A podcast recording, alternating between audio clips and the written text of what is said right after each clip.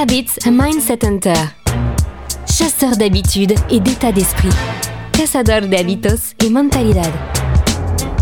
Un état d'esprit innovant pour une vie épanouie. Une émission de et avec Melika Badreddine.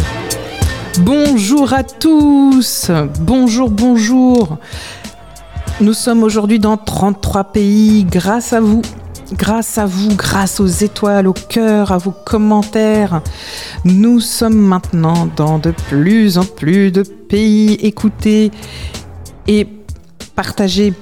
Alors aujourd'hui, nous allons parler du rituel de résilience. Il s'agit d'une pratique qui instaure des liens familiaux et qui les restaure au sein des familles.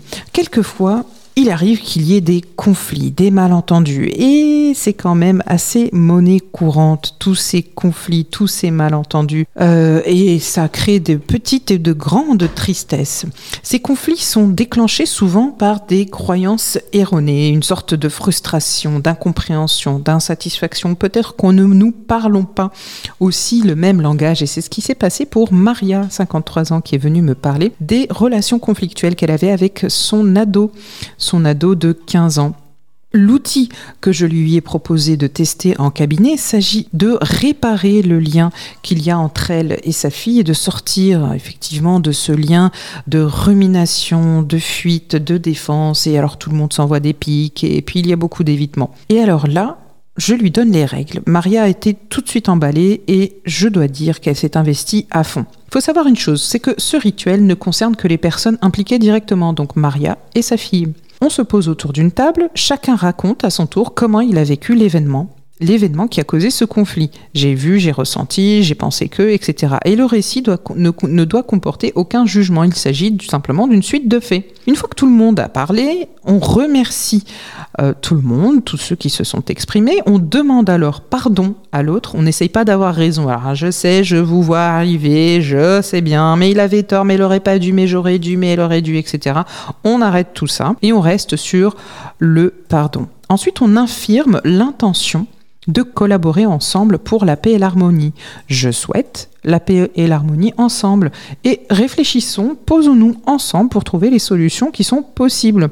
À ce moment-là, on peut prendre une feuille, dessiner, on peut écrire ça sur un tableau, l'événement qui finalement, selon nous, est à l'origine du conflit. On le met au centre. Hein. Ensuite, on trace des bulles autour. Ça peut être comme une marguerite, hein, finalement, et on écrit les solutions. Alors, par exemple, ça peut être ne pas répondre tout de suite. Ça peut être aller faire un tour dans le jardin. Ça peut être respirer un petit peu. Ça peut être euh, prendre en compte euh, le, retard éventuel du matin et donc anticiper, etc. Chacun signe comme une sorte de contrat cette feuille-là et on l'accroche. On peut l'accrocher au niveau du frigo ou alors ailleurs.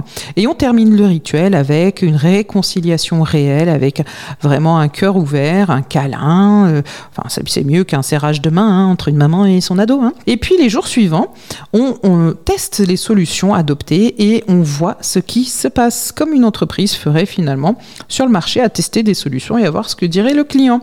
On met en place comme une sorte de vrai classeur de collaboration et on voit ce qui se fait.